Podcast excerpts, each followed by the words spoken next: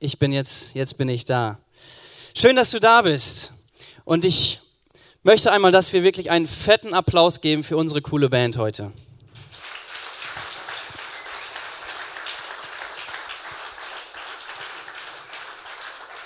Ich bin mega begeistert und für alle, die jetzt nur live dazu gucken können, den Stream von der Predigt, ihr habt schon richtig was verpasst.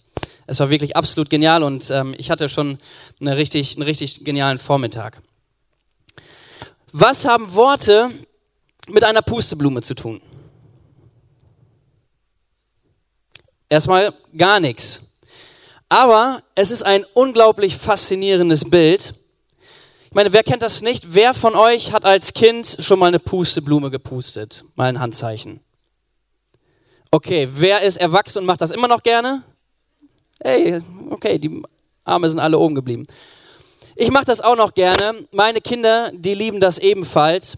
Und es ist, es ist auch irgendwie faszinierend. Es ist auch irgendwie ein totaler Spaß. Man, man pflückt eine Blume und man pustet und man sieht, wie 100, 200, 300 einzelne Samenkörner mit dem Wind davongetragen werden. So, und man kennt die Sprüche, die dann dazukommen von der Mama. Ja, pass aber auf, wenn du den Stiel in der Hand hast, da hast du eine Flüssigkeit, dass du die nicht auf die Klamotten bekommst, weil das kriegt man schlecht aus der Kleidung raus. Kennt ihr das? Okay, kennt ihr nicht, okay. Ähm, bei uns gab es damals kein Provin. Wahrscheinlich liegt es daran. Aber wenn man sich das so überlegt, dann ist das eigentlich ja nur ein recht kurzer Spaß. Man pustet einmal und man sieht, die Samenkörner fliegen davon. Und was macht man dann? Das Erste, was man tut, kannst du ja mal bei dir beobachten, ist, man sucht eine neue Pusteblume. Oder? Ja, man guckt direkt, okay, wo ist noch eine? Und man pustet wieder 100, 200, 300 einzelne Samenkörner. Man schaut ihnen quasi hinterher, wie sie wegfliegen, aber man, man weiß gar nicht, wo die landen. Man sieht gar nicht, was daraus entsteht weil man einfach nur pusten will. Okay, was hat das, was hat das mit meinen und mit deinen Worten zu tun? Ich glaube, das hat ganz, ganz viel damit zu tun. Und du merkst vielleicht auch schon ein bisschen, wo ich heute drauf hinaus will. Es geht heute um die Macht der Worte. Es geht nicht nur um Worte, es geht um die Macht der Worte. Ein Satz, den jeder mit Sicherheit schon mal gehört hat und den jeder auch irgendwoher kennt. Und wir finden diesen Satz in der Bibel. In Sprüche 18, Vers 21, da heißt es, Worte haben Macht. Sie entscheiden über Leben und Tod. Worte haben Macht, sie entscheiden über Leben und Tod. Und darüber möchte ich mit dir heute Morgen sprechen. Mich persönlich beschäftigt dieses Thema schon sehr, sehr lange. Ich bin verheiratet, ich bin Ehemann, wir haben mittlerweile drei tolle Kinder. Ich bin Jugendpastor und ich habe meine Worte zwar noch nie gezählt, die ich am Tag spreche, aber ich rede relativ viel. Okay? Und wo ich dieses Thema, wo, wo mir das so, wo ich mich damit auseinandergesetzt habe, da habe ich mich aber gefragt, was spreche ich? Was spreche ich eigentlich? Und vor allem, wie spreche ich? Und das bewegt mich und ich merke, es gibt immer wieder Situationen, da spreche ich Worte aus, wo ich im Nachhinein denke, ey, das, das hättest du so nicht sagen dürfen. Oder ich bereue etwas sogar wirklich, weil ich weiß, ey, ich habe damit jemandem wehgetan. Mit dem, was ich vorhin gesagt habe. Das ist wie, wenn du eine Pusteblume nimmst und einmal kräftig pustest, ohne zu überlegen, was mit den einzelnen Samenkörnern passiert, wo die hinfliegen, wo die wieder auf den Boden hineinfallen und was daraus erwächst.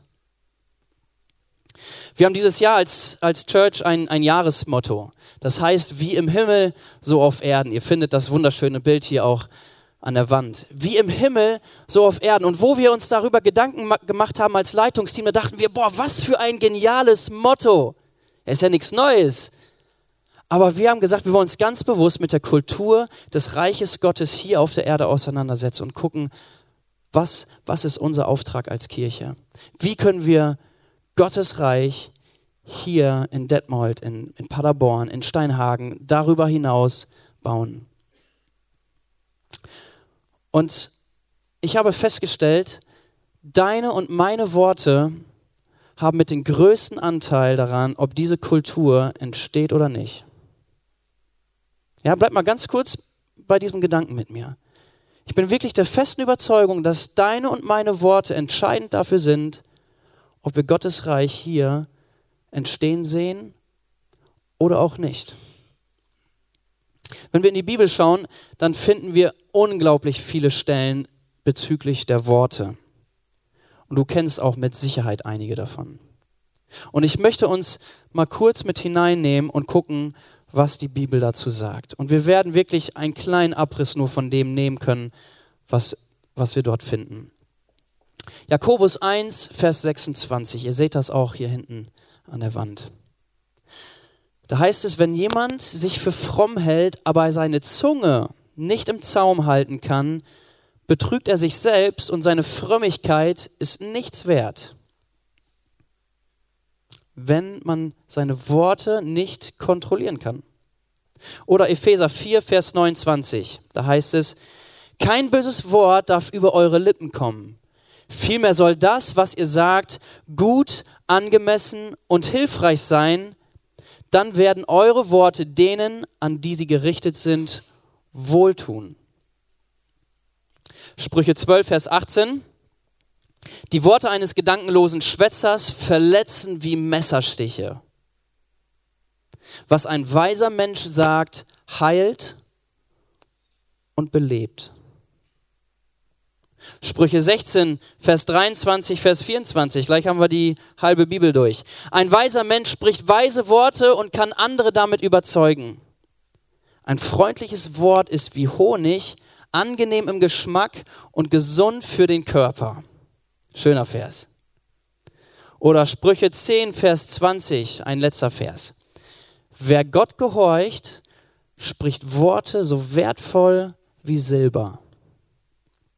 Wow, eine ganze Menge schon über Worte. Und es gibt noch viel, viel mehr. Und wir merken schon, welchen Einfluss Worte haben können, allein aus diesen paar Versen, die wir uns hier angeguckt haben. Sie können einen richtig schlechten Einfluss haben. Sie können aber auch einen richtig, richtig guten Einfluss haben. Reines Silber. Worte wie Honig. Worte, die heilen, die beleben, die gesund sind für den Körper. Das wohl bekannteste Kapitel bezüglich der Macht der Worte steht in, wer weiß es? Traut euch? Jakobus 3. Okay, der Pastor, der weiß es, das ist schon mal nicht schlecht. Ich will nicht auf das Kapitel komplett eingehen. Da werdet ihr in der nächsten Woche auch in der Connect drüber sprechen. Hoffentlich, wenn du keine Connect hast, dann mache ich dir Mut, such dir eine. Wir haben ganz viele Hauskreise bei uns in der Kirche und dort äh, findet wirklich das Leben statt, das geistliche Leben. Und Jakobus beschreibt in diesem Kapitel die Zunge also unsere Worte wie mit einem kleinen Feuer, das die Macht hat, einen ganzen Waldbrand zu entzünden. Ein klitzekleines Feuer, was die Macht hat, einen kompletten Waldbrand zu entzünden. Und er geht auf dieses Dilemma ein, was wir häufig haben, gute Worte zu sprechen und schlechte Worte zu sprechen. Und hier mal zwei Verse. Jakobus 3, Vers 9 und 10.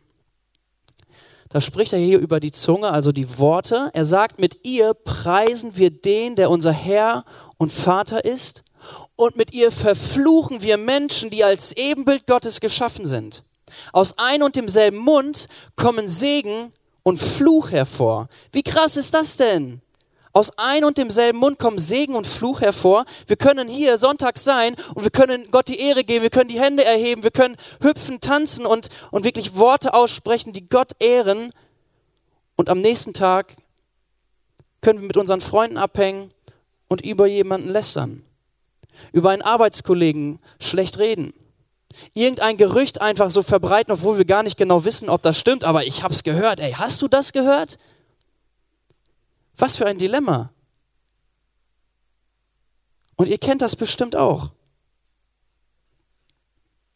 Jakobus warnt in dem Kapitel direkt am Anfang, werdet nicht viele Lehrer, meine Brüder, da ihr wisst, dass wir ein schweres Urteil empfangen werden. Wo ich das gelesen habe, dachte ich, ey, zum Glück bin ich kein Lehrer geworden, sondern Jugendpastor. Ja? Die armen Lehrer. Nein, natürlich betrifft das auch mich. Aber was will die Bibel uns hier sagen? Okay, und das ist, das ist wirklich ganz wichtig. Es geht hier nicht um eine Abschreckung. Und ich glaube, in manchen Kontexten wurde hier auch öfters etwas Falsches gepredigt. Es geht auch nicht darum, dass irgendjemand mundtot gemacht wird oder dass du nicht mehr reden sollst. Ja, dieses, dieses Sprichwort, ähm, Reden ist Silber, Schweigen ist Gold. Genau. Auch das ist nicht damit gemeint, dass du einfach nicht mehr reden sollst. Es geht nicht hier in der ersten Linie um die Anzahl der Worte, die aus deinem Mund kommen. Es geht nicht darum, wie viele Worte du verwendest, wenn du sprichst. Es geht immer um den Umgang mit deinen Worten. Es geht immer um den Umgang mit deinen Worten.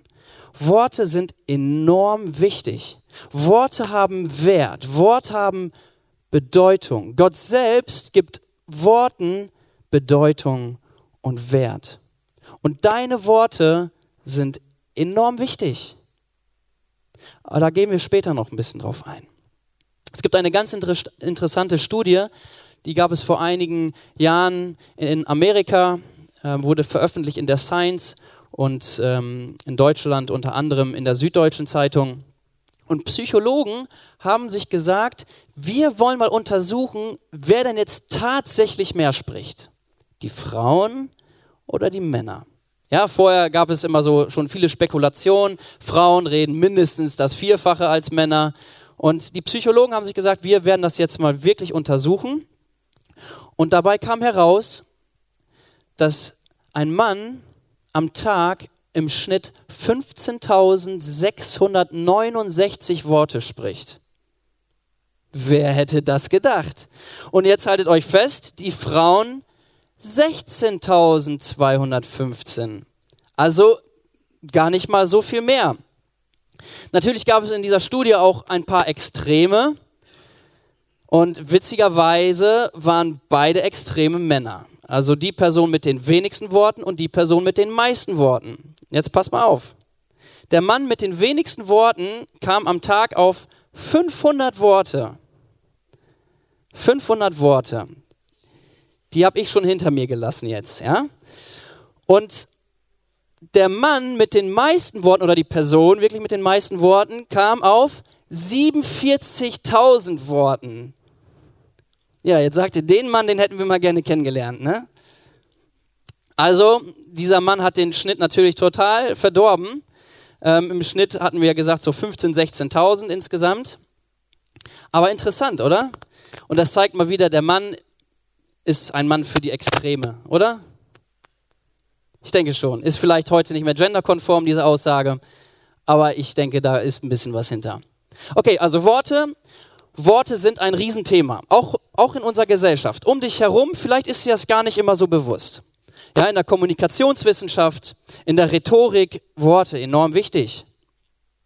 Ganz interessant, Neurobiologen haben herausgefunden, dass Worte auf die gleichen biologischen Rezeptoren einwirken wie Medikamente.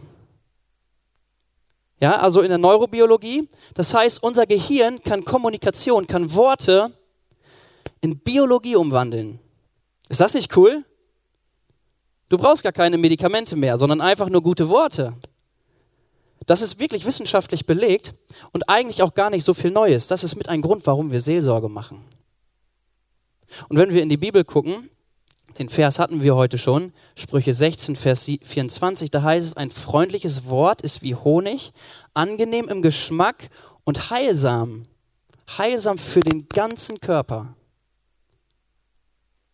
Oder in der Psychologie, der eine oder andere kennt das Wort Framing, was Rahmenbedeutung oder in diesem Zusammenhang ein Deutungsrahmen.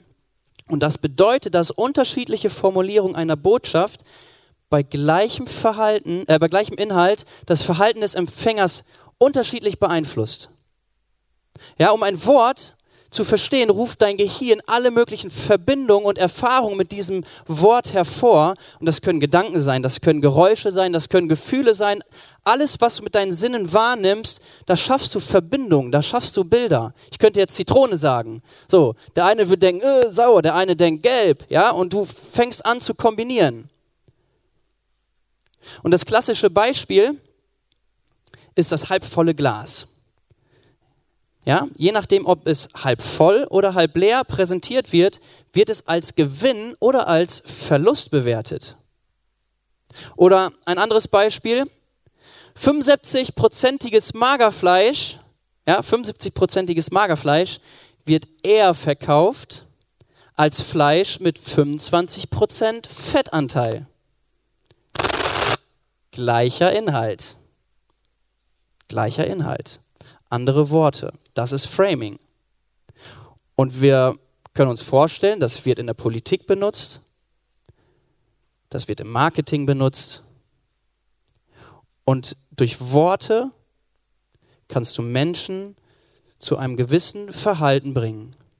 Du kannst durch Worte Menschen, sogar Gesellschaften, zu einem bestimmten Verhalten bringen. Deswegen haben Worte Macht. Sie entscheiden über Leben und Tod. Und ich möchte mit euch jetzt ein bisschen nochmal in die Bibel schauen und zwar ganz am Anfang, wo die ersten Worte überhaupt gesprochen wurden. Und wenn du eine Bibel dabei hast, dann kannst du die mit aufschlagen, von mir aus auch dein, deine Bibel-App öffnen, solange du nicht in WhatsApp rüber switcht. In 1. Mose Kapitel 1. Da heißt es direkt, am Anfang schuf Gott Himmel und Erde. Die Erde war noch leer und öde. Dunkel bedeckte sie und wogendes Wasser und über den Fluten schwebte Gottes Geist. Da sprach Gott.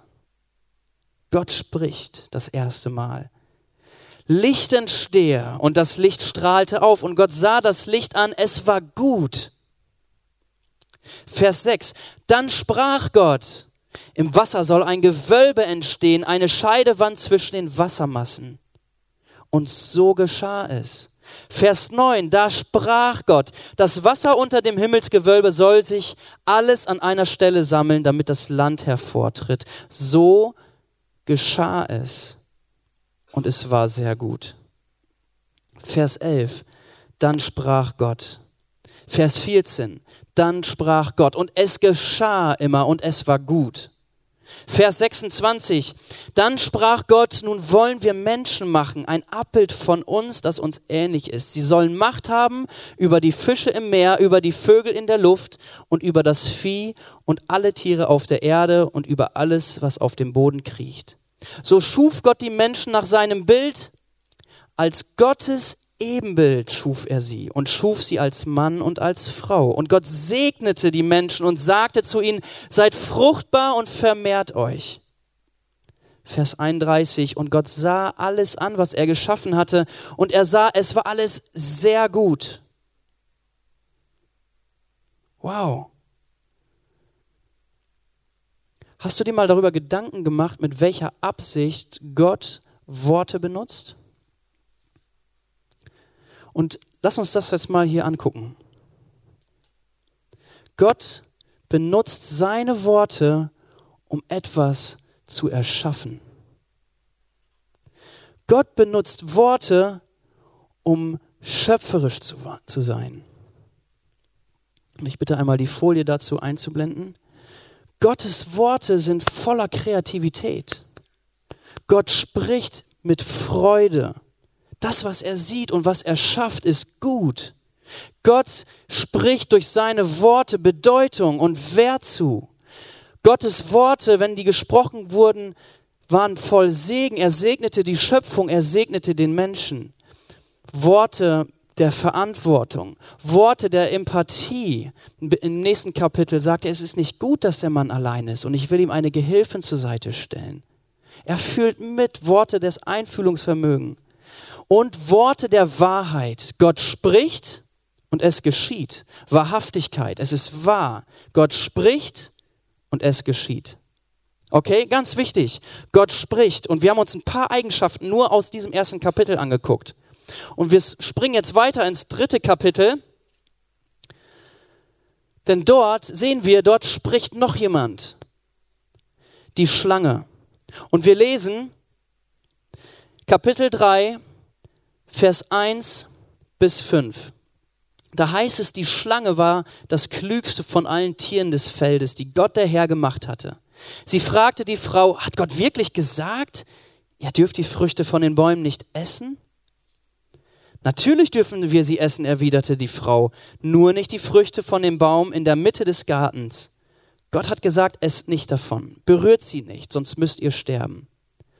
Nein, nein, sagte die Schlange, ihr werdet bestimmt nicht sterben. Aber Gott weiß, sobald ihr davon esst, werden euch die Augen aufgehen. Ihr werdet wie Gott sein und wissen, was gut und was schlecht ist. Dann werdet ihr euer Leben selbst in die Hand nehmen können. Hier tritt Satan das erste Mal auf. Und lass uns mal die Worte, die, die Satan hier benutzt, lass uns die mal vergleichen und angucken in Bezug auf auf die Worte, die Gott spricht. Die Worte Satans sind Zweifel. Er sät Zweifel, Worte der List, Worte voll Lüge, Worte der Zerstörung, das erste Mal Worte gegen Gott, egoistische Worte, egoistisch für seine Ziele, nur seine Ziele, Worte des Todes, manipulative Worte manipulative Worte. Gott spricht, die Schlange spricht. Und der Mensch, der Mensch spricht. Und wir sehen, wie die Worte Satans sich ausgebreitet haben in Adam und Evas Herz. Sie wurden infiziert und auf einmal fingen sie an, sich gegenseitig anzuklagen, Schuld zuzusprechen. Nein, der ist schuld, nein, sie. Der Mensch spricht. Ich spreche, du sprichst. Wir hatten vorhin in dieser Studie diese 16.000 Worte. Wie gebrauche ich meine Worte? Wie gebrauchst du deine Worte? Und die Anzahl ist wirklich erstmal komplett unrelevant. Ich kann 200 Worte sprechen, die voller Zerstörung sind. Ich kann 50.000 Worte sprechen, die voll von Segen sind. Was meinst du, wie viele Worte Paulus verwendet hat, wo der auf Missionsreise war? Wie gebrauche ich meine Worte? Und wo ich diese drei Kapitel gelesen habe, da, da, da graute es mir wirklich. Warum? Weil ich habe einfach mal diese, diese Eigenschaften gegenübergestellt und mal geguckt, ey, wie sieht das eigentlich aus und, und was für Worte verwende ich eigentlich? Wer spiegelt meine Worte wieder? Sind meine Sch Worte wirklich schöpferisch? Entsteht etwas durch das, was ich sage? Sind meine Worte voll Segen? Spreche ich Segen über, über Dinge aus, über, über Leute aus? Jesus sagt sogar, segnet sogar die euch fluchen. Sind meine Worte voll Freude? Gebe ich mit meinen Worten Wert? Bin ich empathisch? Und ganz wichtig, sind meine Worte wirklich durchtränkt von Wahrheit? Oder sind meine Worte vielleicht eher Worte von Zweifel? Benutze ich meine Worte, um egoistische Ziele zu verfolgen? Es geht ja um mich. Manipuliere ich mit meinen Worten? Ich weiß genau, wenn ich das und das sage, dann werde ich das und das bekommen. Sind meine Worte voll Lüge? Krass, oder? Wenn man sich das so mal vor Augen hält. Also ich fand das erschütternd.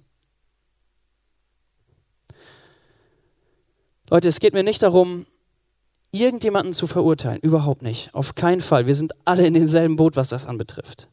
Aber ich weiß, warum die Bibel uns so sensibel macht, nicht unbedacht mit unseren Worten umzugehen. Und du kannst das für dich heute ganz neu überprüfen, wie du deine Worte verwendest. Und vielleicht merkst du auch, ey, da sind Worte, die habe ich ausgesprochen, darüber sollte ich Buße tun. Ich mache dir Mut, tu das. Wenn du weißt, du hast Worte ausgesprochen, die nicht richtig waren, tu Buße. Bring das in Ordnung. Ja, und es ist so wichtig, dass wir lernen, dass wir unsere Worte nicht unbedacht gebrauchen. Ja, wie ein Kind, das sich diese Pusteblume nimmt und anfängt zu pusten und die Samen können fliegen. Sie fliegen einfach mit dem Wind und du hast keine Ahnung, was daraus entsteht. Du hast keine Ahnung, was daraus wächst. Vor ein paar Monaten ähm, wurde von hier vorne ein Gebetsanliegen weitererzählt. Und zwar wurde für meinen Papa gebetet. Es kam die Info rein, dass er im Krankenhaus liegt und und es wurde auch dafür gebetet. Ich war gar nicht im Gottesdienst, aber meine Schwester war hier und die war total geschockt. Sie hat das gar nicht mitbekommen. Sie ruft sofort zu Hause an und fragt, ey, was ist passiert, was ist passiert? Und es stellte sich heraus, es war alles in Ordnung. Bis sich herausgestellt hat, das war ein Missverständnis. Denn nicht ich, Stefan, hatte dieses Anliegen gepostet, sondern ein anderer Stefan. Und es wurde einfach verwechselt. In diesem Fall war das ja gar nichts Schlimmes. Mein Vater wurde am Morgen gesegnet, der hat gepredigt an dem Sonntag, der hat sich super beschenkt gefühlt, ja. Also es war alles super. Und es wurde auch nochmal wieder klargestellt und auch für den anderen Papa wurde gebetet. Aber ein, zwei Wochen später kamen immer wieder Leute auf mich zu, die gefragt haben, ey, wie geht's deinem Papa? Ist er aus dem Krankenhaus wieder raus? Und ich habe gesagt, ey, alles gut, das war, das war ein Missverständnis, es war gar nicht mein Papa. Vielleicht erinnert sich der eine oder andere daran. Es ist überhaupt nichts Schlimmes, aber ich habe in dem Moment gemerkt, Worte haben Einfluss. Und manchmal sehen wir nicht, wie weitreichend das ist. Und ganz wichtig, das, was du ausgesprochen hast, das kannst du nie mehr einfach so wieder einfangen. Das ist ganz, ganz schwierig. Das ist wie, wenn du eine Pusteblume pustest. Die Worte, die gehen. Ja, und ich weiß nicht, ob du eine Quasselstrippe bist, also ganz viel erzählst und Gerüchte aufschnappst und weiter erzählst. Du kannst dir mal vorstellen, wie schnell das geht. Der eine hört das, der erzählt dem weiter, der erzählt dem weiter, der erzählt dem weiter. Wie willst du das wieder alles einfangen? Es geht nicht. Geh weise mit deinen Worten um. Was wächst aus deinen Worten? Ich habe mal für uns als Kirche einfach eine, eine Wortkultur beschrieben. Was könnten Worte sein oder wie wir Worte verwenden bei uns in der Kirche? Das könnten noch so, so viel mehr sein, aber ich lese das mal vor und ich glaube, es wäre unglaublich stark, wenn wir das wirklich komplett als Kirche leben. Wir kommunizieren klar, direkt und in Liebe. Wir geben ein konstruktives Feedback. Wir meckern nicht einfach über irgendwelche Sachen. Wir geben konstruktives Feedback. Wir sprechen Wahrheit aus. Wir ermutigen uns gegenseitig und wir sprechen Lob aus. Wir segnen einander, wir segnen uns. Wir reden nicht, wir reden nie herablassend über andere. Wir klären Probleme immer erst mit der jeweiligen Person und verbreiten keine Gerüchte. Wir sprechen Verletzungen an. Wir vergeben einander. Wir singen und beten laut und rufen die Worte Gottes wirklich aus. Wir bekennen Jesus Christus als unseren Herrn genauso laut, noch lauter. Und ich bin der festen Überzeugung, dass sich die Kultur Gottes hier unglaublich stark ausbreiten wird. Gebrauche deine Worte nicht zufällig. Gib der Schlange keine Chance, Ziele, seine Ziele mit deinen Worten zu erreichen. Gib ihr keine Möglichkeit, mit deinen Worten seine egoistischen Ziele zu erreichen, denn genau das tut er. Das hat er bei Adam und Eva getan und das wird er auch immer wieder bei uns versuchen wollen. Sehr gute Worte. Ich bin am Ende der Predigt schon angekommen. Aber ich möchte euch einen ganz, ganz wichtigen Gedanken weitergeben, der mir in der Vorbereitung ähm, ja sehr, sehr nahe gegangen ist und auch nochmal neu bewusst geworden ist. Die Bibel spricht im Umgang von Worten immer wieder von Segen und von Fluch, genauso wie wir das in dem Vers vorhin gehört haben. Worte haben Macht, sie entscheiden über Leben und Tod und Jakobus sagt, mit unserer Zunge preisen wir den Herrn, wir segnen und wir fluchen. Und ich möchte dazu eine Begebenheit erzählen aus meinem Leben. Das ist schon einige Jahre her, schon über 20 Jahre her. Ich war circa neun Jahre alt und ich habe mit äh, Freunden gespielt bei uns zu Hause. Und ich hatte einen Eisenspieß in der Hand. Ja, wir hatten von unserem Räucherofen solche langen Eisenstäbe, richtiger Rundstahl, vorne spitz. Bestes Spielzeug für einen Jungen in dem Alter. Und irgendwie kam meine kleine Schwester, sie war dort, äh, sie war drei Jahre alt, immer wieder hinter uns her und fand das total witzig, bei uns zu sein. Und ich habe sie immer wieder weggeschickt, es hat genervt.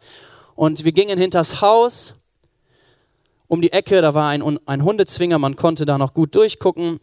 Und sie lief immer kurz um die Ecke und dann wieder weg und fand das witzig.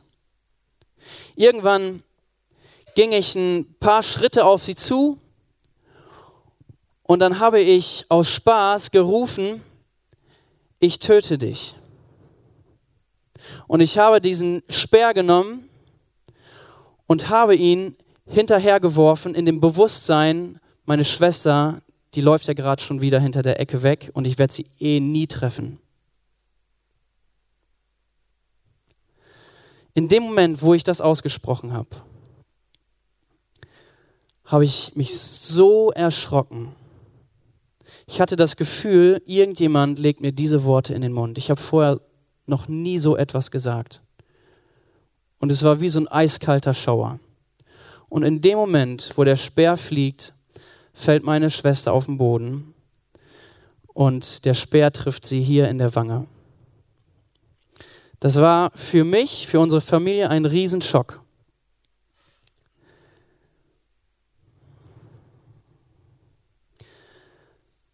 Die Wange wurde genäht und bis heute sieht man hier ein Grübchen bei ihr. Heute ist alles gut. Ich liebe meine Schwester, wir lieben uns. Wir haben ein gute, ganz gutes Verhältnis. Aber das war eine sehr, sehr heftige Situation. Warum erzähle ich, warum erzähle ich euch das? Diese Situation hat mich sehr, sehr lange begleitet und sehr, sehr lange bewegt. Und ich habe immer wieder darüber nachgedacht. Es hat mich immer wieder auch mal verfolgt und es ist jetzt über 20 Jahre her, aber ich kann mich noch ganz genau an das Gefühl erinnern, wo ich diese drei Worte ausgesprochen habe. Und ich weiß, dass das nicht einfach irgendwelche Worte waren, die ich ausgesprochen habe. Ich habe hier einen Fluch ausgesprochen. Ich habe hier die Worte der Schlange ausgesprochen. Und ich bin der festen Überzeugung, dass Gott hier einen Schutzengel geschickt hat, der den Pfeil so abgewehrt hat, dass nichts Schlimmeres passiert ist. Es fehlten nur zwei, drei Zentimeter zu dem, was ich ausgesprochen habe. Wir haben an demselben Tag als Familie zusammengesessen. Wir haben all das wirklich vor Gott gebracht. Wir haben Gott gedankt, dass nichts Schlimmeres passiert ist. Und wir haben diesen Fluch im Namen von Jesus wirklich zurückgewiesen. Und seit diesem Erlebnis, ich war neun, bin ich unglaublich sensibel für unbedachte Worte, die ausgesprochen werden. Ja, wir sehen und achten häufig nur auf das, was, was, was in der sichtbaren Welt passiert. Aber du kannst mir glauben, es passiert so viel mehr mit deinen Worten in der unsichtbaren Welt. Du kannst mit deinen Worten einen unglaublichen Schaden anrichten. Und geh nicht leichtsinnig damit um, was du sagst, sonst verfolgst du die Absichten der Schlange, die Absichten Satans. Er wird sich deine Sprache zu Nutzen machen für seine Ziele. Denkt an Adam und Eva. Ganz einfaches Setting. Kurz vor Jesu Tod spricht Satan durch Petrus zu Jesus und versucht ihn davon abzubringen, diesen Leidensweg zu gehen. Und Jesus kennt nur eine Antwort darauf. Geh weg von mir, Satan. Jesus wird versucht in der Wüste von Satan. Das Einzige, was Jesus zu ihm sagt, geh weg von mir, Satan. Worte haben Macht. Sie können über Leben und Tod entscheiden. Und genauso wie sie diesen heftigen Aspekt haben, bringen sie aber genauso dieses Leben. Und ich habe mich irgendwann persönlich entschieden, dass ich Menschen mit meinen Worten ermutigen möchte. Ich möchte, dass Menschen in meinem Umfeld ermutigt werden, dass sie gesegnet werden, dass sie, wenn sie mit mir zusammen sind, Freude erfahren. dass sie aufblühen. Und das durfte ich wirklich in den letzten Jahren auch als Jugendreferent, als Jugendpastor an so vielen Stellen erleben, wo ich ganz besonders natürlich Teens und Jugendlichen ähm, Mut zusprechen durfte, Kraft zusprechen durfte, Hoffnung zusprechen durfte.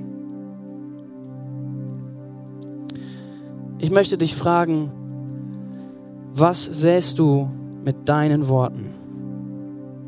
Wäre es nicht genial, wenn durch deine Worte Gottes Reich hier in Detmold, in Steinhagen, in Paderborn und darüber hinaus wirklich gebaut wird, ganz bewusst und ganz konkret?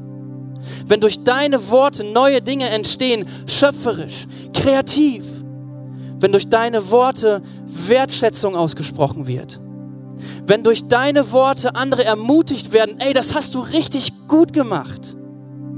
Mach weiter. Gib nicht auf. Sei nicht enttäuscht. Du schaffst das. Wenn du Menschen, die du liebst, es auch sagst.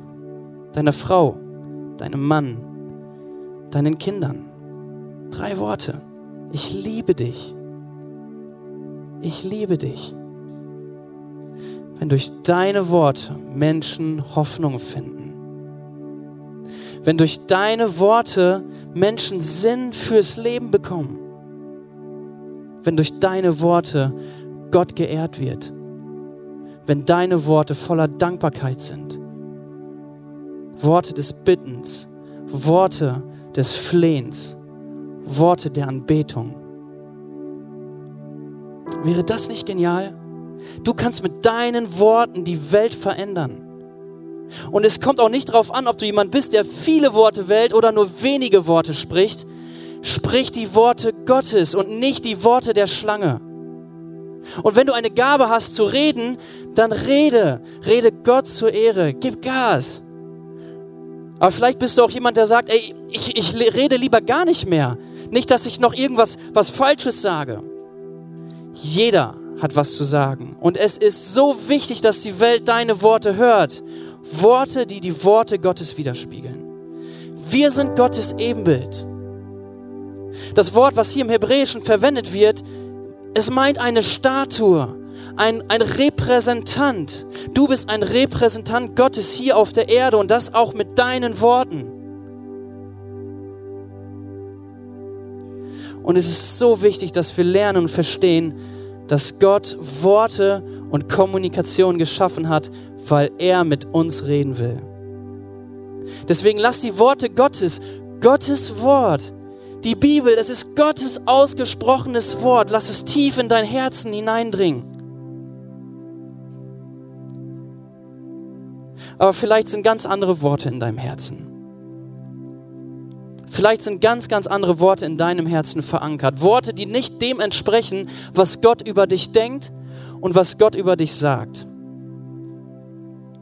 Worte, die die Schlange dir eingeredet hat. Ich kann nichts. Ich werde es eh nie schaffen. Ich bin zu schlecht. Ich bin zu jung. Ich bin zu alt. Abitur? Das schaffe ich nicht. Ich, ich bin nicht schlau genug. Ich werde nie den richtigen Partner finden. Ich bin nicht schön. Keiner sieht mich, keiner mag mich. Keiner interessiert sich für mich. Ich habe das eh nicht verdient. Ich bin es nicht wert. Keiner will mein Freund sein. Die anderen können das doch eh besser als ich. Ich lasse es lieber gleich. Gott hat mich verlassen. Er interessiert sich nicht für mich. Er kann mich gar nicht lieben. Noch weniger kann er mich gebrauchen. Ich kann nichts. Ich bin nichts. Das ist eine Lüge. Okay, das ist eine Lüge. Das sind nicht die Worte Gottes für dein Leben. Das sind die Worte Satans, die er dir in dein Kopf, in dein Herz gesät hat. Das ist eine Lüge. Und du darfst diesen Lügen keinen Raum geben in deinem Leben. Das sind nicht die Worte, die dein Vater im Himmel für dich hat. Vielleicht hast du es zugelassen. Vielleicht hast du es zugelassen, dass Satan dir diese Worte in den Kopf setzt. Und du sprichst es vielleicht auch immer wieder über dich aus. Ich kann das nicht, ich kann das nicht. Vielleicht wurden diese Worte auch irgendwann mal über dich ausgesprochen. Dein Vater, deine Mutter, Freunde, irgendwer. Das kannst du nicht. Du wirst es nie zu etwas bringen. Leute, das sind Worte der Schlange. Das sind Flüche und die haben keinen Platz in unser Leben. Glaubst du das? Diese Worte haben keinen Platz in deinem Leben. Und wir werden jetzt ein einfaches Gebet sprechen.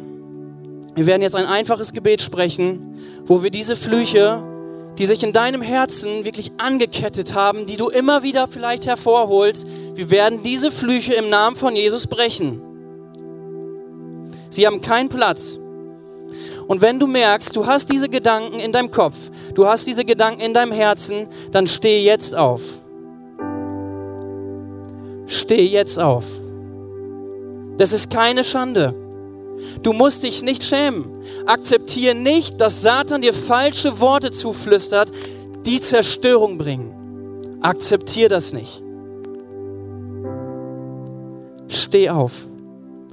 Stell dich dagegen.